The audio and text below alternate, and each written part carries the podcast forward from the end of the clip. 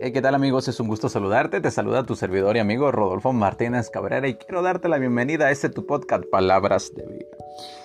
¿Tienes tú realmente motivos para quejarte?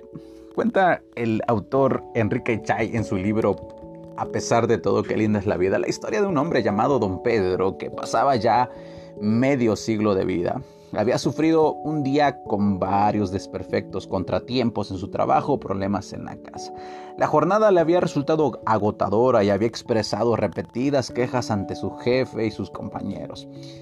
Mientras él regresaba a su casa, vio a una atractiva jovencita de cabellos dorados que viajaba en un auto lujoso. Parecía tan alegre y llena de vida. Pero sin embargo, cuando la joven se bajó del vehículo, no pudo ocultar el hecho de que le faltaba una pierna.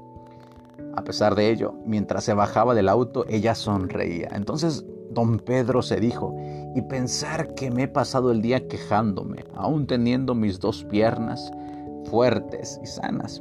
Más tarde, mientras el día transcurría, nuestro hombre se acercó a unos quisquillosos escasos metros de un kiosco para comprar unas golosinas. Y el muchacho que las vendía le pareció tan humilde, tan sencillo, tan agradable, que contento lo vio y se quedó conversando con él por un largo tiempo. Cuando él se despedía, el joven le dijo, gracias por sus palabras que me ha dicho Señor. No sé si ya se dio cuenta, pero yo soy ciego. Entonces don Pedro musitó con emoción, Dios mío, perdóname por haberme quejado tanto. Yo veo tan bien con los dos ojos y este joven está contento a pesar de que no puede ver absolutamente nada.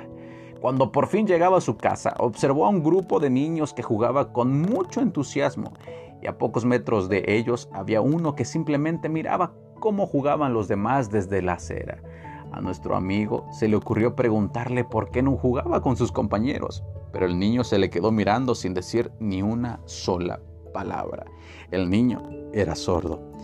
Tras un saludo cariñoso, don Pedro siguió su camino, diciendo, Señor, gracias porque puedo ir ayúdame a dominar mi espíritu quejumbroso. ¿Verdad que a ti también te ha sucedido algo similar en la vida? Nos quejamos porque tenemos demasiado trabajo, o porque tenemos poco, o porque hemos perdido lo que teníamos, o porque no nos alcanza el sueldo, o porque no tenemos eh, la dicha y la felicidad de tener la vida de ensueño que imaginábamos, o porque tenemos un montón de problemas. Quizá simplemente porque no nos damos cuenta de que hay muchas cosas por las que agradecer y menos por las que quejarnos.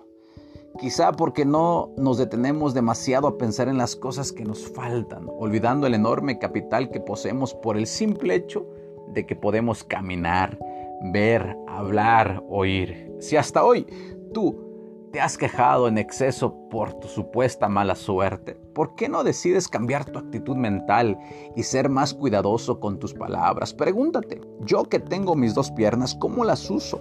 ¿Me llevan siempre a los mejores lugares? Yo que tengo dos ojos para ver, sé observar lo edificante y constructivo, tengo una mirada limpia y afectuosa hacia los demás, yo que puedo oír y hablar qué cosas escucho y qué palabras pronuncio. ¿Abro mi boca solo para decir lo que es correcto y amable o también para maldecir y quejarme y criticar?